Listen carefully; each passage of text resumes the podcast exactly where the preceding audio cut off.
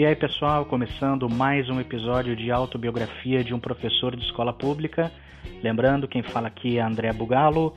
É, espero que esteja tudo bem com quem está ouvindo, espero que estejam gostando do podcast. Chegamos hoje ao episódio de número 7. Uh, ah, Trata-se então de um podcast com a proposta de falar um pouquinho da vida de um professor de escola pública que vai além do simplesmente dar aula, que a ideia não é ser professoral, a ideia não é ensinar ninguém a dar aula, mas compartilhar um pouquinho das das experiências que tive enquanto professora, mas principalmente as experiências que dizem respeito à vida de um professor além da sala de aula, além de dar aula.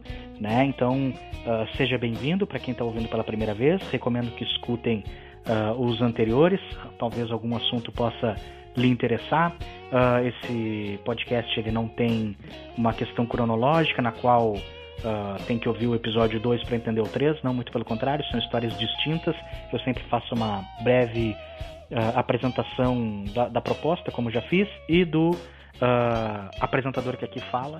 Eu sou ex-professor, não dou mais aula na escola pública, na verdade eu me afastei da educação já faz três anos, mas tive experiência por sete anos na escola pública do estado do Rio Grande do Sul, com ensino médio e séries finais do ensino fundamental, e também num projeto social em torno de um ano e meio na, na rede municipal de Porto Alegre.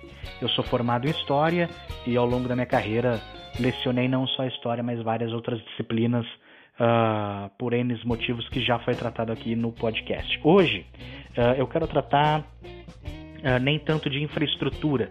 A gente tem falado muito de infraestrutura física, uh, ah, RH, uma série de coisas que fazem parte da rotina de um professor e que dificultam a vida de um professor. Uh, e de fato são importantes, mas tem algumas outras coisas que estão paralelos ao a fazer do professor, que é lecionar e tratar dos assuntos pedagógicos e toda essa burocracia que tem envolvida e as dificuldades que se impõem a um professor, tem uma que me chamou muita atenção e no episódio de hoje vou me ater um pouquinho mais à experiência que eu tive nas escolas de ensino médio, na qual é algo que de alguma forma não, não fazia tanta ideia assim e vou tentar compartilhar com vocês e fazer algumas reflexões. Bom, trata-se na verdade de perceber enquanto uh, professor de, de ensino médio ao longo do tempo, eu tinha uma equipe de colegas que eu conseguia fazer boas colaborações, é um trabalho em conjunto que era bem satisfatório, que eu acho que uh, nutria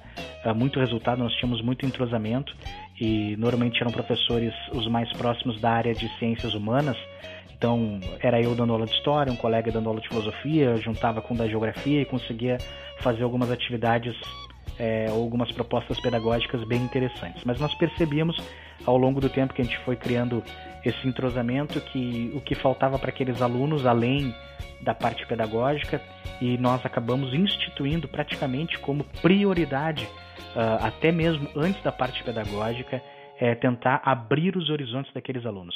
É, Tratavam-se né, de alunos que moravam na Grande Porto Alegre, na periferia de uma cidade da Grande Porto Alegre, ao ponto de que eles moravam na cidade de Alvorada. Alvorada é uma cidade periférica de Porto Alegre, uma cidade vizinha a Porto Alegre, uh, e eles moravam, não era nem no centro da cidade, eles moravam na periferia dessa cidade. Então era muito comum os alunos, por exemplo, se referirem ao bairro deles, né? Se perguntassem onde é que eu moro, moro no bairro tal. Eu prefiro não, não revelar o bairro aqui para que eu tenha mais liberdade para falar as coisas que eu queira falar. É, mas eu moro no bairro tal. E quando eles iam se referir, por exemplo, que iam uh, ao centro de Alvorada, eles diziam que iam a Alvorada. Na verdade, a forma deles se expressar passava a sensação de que eles não eram nem de Alvorada, eles eram tão distantes que eles não eram nem de Alvorada. Então, ah, pra onde, onde, é que tu, tu faz o curso tal? Ah, é lá na Alvorada, mas ele já mora em Alvorada, apesar de ser na periferia. Esse sentimento de distanciamento era tão grande que ele não se sentia nem parte de Alvorada. Quem dirá de Porto Alegre, que é a metrópole que tem inúmeras oportunidades, tem inúmeras possibilidades para eles, na qual o desconhecimento era maior ainda, se tratavam de alunos de ensino médio 14, 15, 16, 17 anos, alguns alunos que por algum motivo se atrasaram na vida escolar, às vezes com 18, 19 anos, uh, tinham esse distanciamento na qual pertencimento à cidade na qual morava.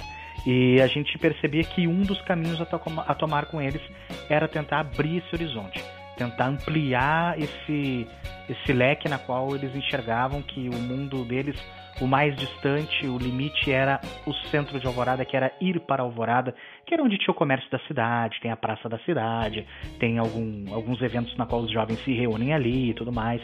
Era o, basicamente o limite deles. Então imagina se a gente está falando em termos sociais, o quanto era limitado essa visão deles, imagina é, em outros aspectos da vida o quanto isso impactava. E aí fomos fazendo alguma, fomos fazendo algumas pesquisa com, pesquisas com os alunos e fomos percebendo na qual realmente a vida deles era extremamente isolada naquele canto, que a visão de mundo deles, de conhecimento das coisas, eram uh, basicamente de ouvir falar e não de vivenciar. Então, uma das coisas que a gente pensou é, nessa ideia de abrir horizontes com eles era realmente fazer eles vivenciarem coisas que eles nunca puderam vivenciar. Então, nós sempre estimulamos, por exemplo, a participação em saídas de campo, uh, na qual nós conseguiríamos uh, conciliar é, a proposta pedagógica com uma experiência fora daquele ambiente no qual eles estavam acostumados. Então, é, a professora de geografia uma vez conseguiu fazer uma atividade fantástica é, fora de, da região metropolitana. Nós somos no litoral do Rio Grande do Sul, nós fomos na, na praia de Tramandaí, uh, fomos no Horto uh, de Tramandaí. Aquilo foi um, um evento para eles de alguma forma. por incrível que pareça, acabamos dando uma passadinha na beira da praia. Tinham alunos que, com 14, 15 anos, morando a 100 km da praia, nunca tinham oportunidade de ter ido à praia. Uh, houve experiência de aluno sendo a primeira vez na praia. É, isso que estávamos todos vestidos não com roupa a caráter de tomar banho, mas de botar o pé na areia, molhar o pé, já foi uh, algo que, mesmo aqueles que estão acostumados a ir para um adolescente, para um jovem, a praia sempre convidativa. Dali, uh, no caminho, voltamos a caminho uh, da escola, tinha também uma reserva é, que fica, agora não me recordo se é Águas Claras ou já é Viamão, na qual foi feita uma trilha também. Uh, e enfim com auxílio de alguns militares que cuidam da zona foi também uma experiência bem enriquecedora uh, ou seja fazer ele ter esse contato com a natureza entender que existe uma natureza é, fazer uma, uma questão relacionada com a aula de geografia e foi uma experiência uh, bem interessante para eles essa foi uma das experiências é, percebendo ao longo do tempo a gente uh, viu que não só dessas coisas um pouco mais elaboradas deixavam é, os alunos um pouco é, encantados, mas às vezes, às vezes coisas básicas. É, desde muito cedo, aí por uh, dica de um dos colegas da filosofia, e vou me dar a liberdade uh, de citar o nome dele, porque é meu amigo, sei que não vai, não vai se chatear com o que eu vou dizer, é o professor de filosofia Paulo Ricardo Kobielski, é um grande professor de filosofia, por uh, muitas vezes incentivava, incentivávamos né, a levar os alunos uh, para o meio acadêmico, porque era algo tão distante dos alunos. Eu, eu nunca é, lecionei uh, com o intuito de levar o aluno obrigatoriamente para o ensino superior, e sim é, a nossa prioridade era desenvolver o aluno enquanto cidadão, é, fomentar o senso crítico, enfim, que ele saísse dali formado, preparado para a vida de alguma forma, mas principalmente é, com um nível de cidadania razoável e, e com um senso crítico apurado para ele poder seguir a vida dele, tomar, tomar as melhores decisões e, e, enfim, perseguir o futuro na qual ele deseja, seja ele qual for. Uh, mas secundariamente a, a esses desejos, essa ampliação de horizontes esse meu colega martelava bastante de que nós devíamos apresentar o espaço universitário, acadêmico para esses alunos, na qual era algo que realmente era muito distante deles. Gente, para vocês terem ideia, nessa cidade, agora vou pegar a minha experiência com a experiência enquanto professor. Quando eu fui aluno, eu tive formatura de, na época se chamava segundo grau, tive formatura mas ainda era algo já caindo muito em desuso, porque ali na zona de Porto Alegre, onde eu morava, uh, já era muito comum nas famílias as pessoas estarem formadas em segundo grau, já muitas escolas nem faziam a formatura do chamado segundo grau. A minha ainda teve, teve esse resquício, mas já era algo caído de desuso. E nessa região na qual eu trabalhava, a formatura de ensino médio, ela ainda era um fenômeno familiar, porque era muito comum aquele aluno que estava se formando ser o primeiro em gerações que se passaram, que se tinha notícia naquela família que estava concluindo o ensino médio. Então, era um grande negócio, por exemplo, para as produtoras da cidade, é, produzir as festas de formatura desses alunos. Era um evento tal qual, talvez hoje seja equivalente ao mercado de formaturas de universidades aí nas grandes cidades. Para se ter noção do quão distante academicamente esses alunos eram do espaço universitário e tudo mais. Uh, esse colega é, realmente martelou bastante nisso e desde de que eu entrei na escola já tinha essa prática, eu me inseri nela, absorvi ela e sempre que tinham eventos gratuitos voltados para alunos de ensino médio no espaço acadêmico e que tivesse alguma proposta que parecesse interessante, nós levávamos os alunos. Então, é, participamos muitas vezes de programas que a, as universidades acolhem os alunos de ensino médio, fazem uma espécie, fazem uma espécie de apresentação do, campus, da universidade, dos cursos feitos pelos próprios alunos, acaba sendo um grande evento que recebem escolas do, do estado todo e aquilo era realmente libertador para os alunos, porque nós andávamos pelos corredores e aquilo que eles viam somente na TV, nas novelas, nos filmes, eles viam que era realidade, era mais perto do que eles imaginavam. E nós passávamos a semana toda preparando eles para aquilo, explicando como é que funciona o acesso à universidade, que muitos deles nem sabiam, muitos deles nem, nem vislumbravam como possibilidade de futuro aquilo, e quando eles iam lá, realmente o espaço acadêmico, o espaço universitário, ele é convidativo, é encantador, e nós conseguimos ali plantar uma sementinha em vários daqueles alunos de querer estar naquele local, querer participar daquilo, querer fazer parte daquilo. E eu acho que de alguma forma Muita coisa ali foi semeada, a gente sabe das dificuldades para um aluno de escola pública da periferia chegar ao ensino superior, mas a gente sabe que pelo menos demos um empurrãozinho para ele que talvez ele não consiga, mas que talvez ele fique com aquilo incutido é, no, no interior dele, para quem sabe ele poder incentivar os seus filhos, que seus pais, talvez por não ter tido contato com aquilo, nunca sequer incentivaram eles, e tanto é que eles não tinham nem conhecimento disso. Então, muitas vezes vimos nas atividades da Universidade Federal ou alguma universidade privada que proporcionava esse tipo de coisa. Então, isso já demonstrava o quanto aquela visão de mundo daqueles alunos era muito pouco ampla, era realmente extremamente fechada. É, outra atividade que nós fazíamos em universidade, aí era já um pouquinho mais selecionado.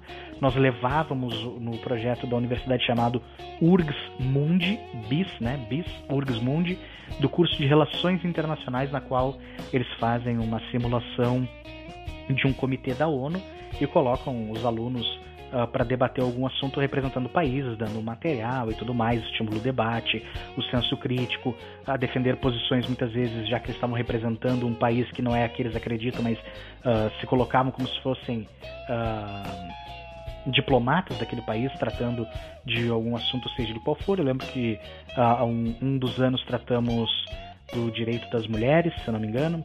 Uh, acho que foi feito por uns três anos nos outros anos eu não lembro. Acho que o outro ano foi o Conselho de Segurança, se simulou é, um debate sobre o Conselho de Segurança, um, um assunto específico. Então é dado todo o material, é feita a simulação na escola. Primeiro eles vão lá, dão toda a teoria, fazem a simulação e depois, mais para o final do ano, no segundo semestre, é feita uma atividade entre escolas é, na universidade, eles representando vários comitês é, paralelamente. Aí nós formamos uma comitiva de alguns alunos na qual, aí fala-se tanto dos professores, né? Uh, normalmente é, esse evento era sábado e domingo, na folga dos professores, e eu, em um dos anos, e meus colegas em outros anos fizeram isso, peguei o meu carro particular, fui Alvorada, busquei quatro alunos, que era o que cabia no carro, meu colega pegou mais quatro, levamos uma comitiva de oito alunos para participar o dia inteiro. No sábado e domingo ficamos à disposição dos alunos com o nosso carro, com a nossa gasolina, com o nosso custo de alimentação para poder proporcionar isso para os alunos. E aí eu já falei em algum episódio de que o professor faz muito além do que deveria, acho que foi no episódio anterior, faz muito além do que deveria e é ele que mantém em pé, porque se dependesse uh, da infraestrutura funcionar como deveria, uh, não, não existia ensino público no Brasil. E esse é um dos casos, os alunos adoravam, uh, realmente também era libertador. E vejam só, eu, um professor de história, com um professor de filosofia, tinham outros professores envolvidos, participávamos de uma atividade de relações internacionais. É um projeto fantástico, recomendo. Não sei se ainda também uh, está sendo desenvolvido. Penso talvez agora com a pandemia possa ter dado uma parada, mas é um projeto que eu simplesmente sou apaixonado e aquilo mais uma vez abria os horizontes dos alunos. Eu quero dividir mais uma atividade que foi feita e essa é a mais chocante que faz eu uh, realmente fazer esse episódio. Uh, na Semana da Consciência Negra, já é muito final do ano, um pouco complicado de inserir alguns assuntos, porque é época já de fechamento de trimestre, de ano letivo, mas nós conseguimos ao longo do tempo construir aí uh, também com uma ideia do grupo de ciências humanas, se não me engano, uma ideia que foi pontuada por um colega meu, também posso dizer o nome dele porque ele é meu amigo e sei que não vai se chatear e, e, e acho que estou dando o crédito corretamente, o Fernando Campos, ele era professor de história do turno da noite, nós fazíamos esse intercâmbio de disciplinas e turnos muitas vezes. O turno da manhã, o turno da noite se juntavam para as atividades. E essa atividade consistia em uma atividade relacionada à consciência negra, de percorrer uh, no centro histórico de Porto Alegre, na qual tem muitos monumentos, estátuas, prédios históricos, praças que relembram alguns eventos históricos, algumas, uh, uh, algumas figuras históricas da cidade, tentar no centro de Porto Alegre fazer uma caminhada uh, pelos, por, por, um roteiro na qual já existe né, uh, relacionado a isso, adaptamos para os nossos alunos de tentar achar então movimentos relacionados à cultura afro-brasileira, cultura negra e, e, esse legado que ficou uh, dessa população na cidade de Porto Alegre. E era bem desafiador o contraste que se fazia dos grandes monumentos é, da, da história hegemônica, que já falamos isso aqui também, são, sei lá, os generais, as praças de algum evento é, político importante, que se dizia importante, e aí os monumentos relacionados à cultura negra normalmente são um pouco mais deslocados da área central, ou não são tão bem cuidados, são bem menos imponentes, né, e, e, muitas vezes uh, passamos então, para quem conhece Porto Alegre, Igreja das Dores, que tem um uma simbologia enorme sobre isso. Passamos na Praça da Alfândega, enfim, em algumas outras praças. Mas o que, que me chama atenção nisso é que, se eu tinha alunos que nunca tinham ido à praia, e parece até razoável, são alunos de área periférica, né, e, já tem até esse distanciamento da própria cidade deles, de alguns deles, né, estou generalizando aqui, mas de alguns deles, eu tinha alunos que nunca tinham ido ao centro de Porto Alegre aqueles alunos jamais tinham ido ao centro de Porto Alegre com 14, 15, 16 anos, 17 algumas vezes.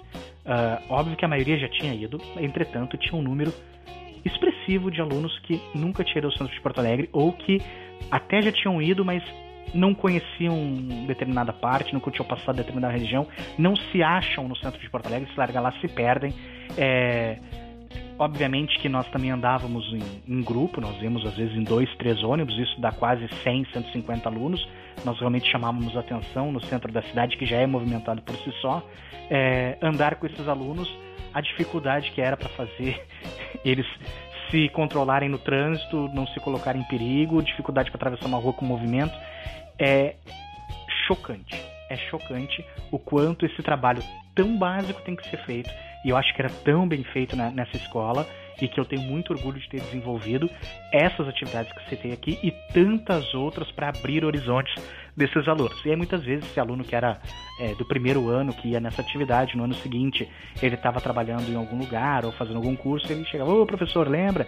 Eu estou fazendo um curso lá na frente da estátua tal que nós passamos, ou seja, abria-se a porta, via-se que uh, tinha um outro mundo além daquele da, do bairro deles, do centro da cidade deles, que era ah, como se fosse uma cidade alheia a deles.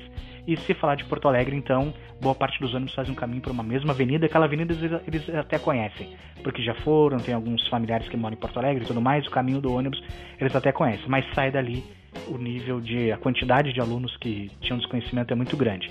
Então, mais uma reflexão. Se nós temos alunos que têm essa visão tão, tão fechada sobre a vida, sobre o local que eles vivem, geograficamente falando, como é difícil fazer é, com que esses alunos consigam realmente estar uh, ligados em estudar, em, em, adquirir conteúdo e passar matéria tradicional para eles. Eu acho que tem tanta, tantas outras coisas que a escola pode fazer e formar eles enquanto cidadãos acho que esse é um bom elemento que nós adotamos. Então tá, gente, encerrando mais um episódio de autobiografia de um professor de escola pública. Espero que tenham gostado. Uh, eu estou gostando muito de fazer esse podcast. Espero o feedback de vocês lá no meu Instagram, debugalo, D-E-B-U-G-A-L-L-O,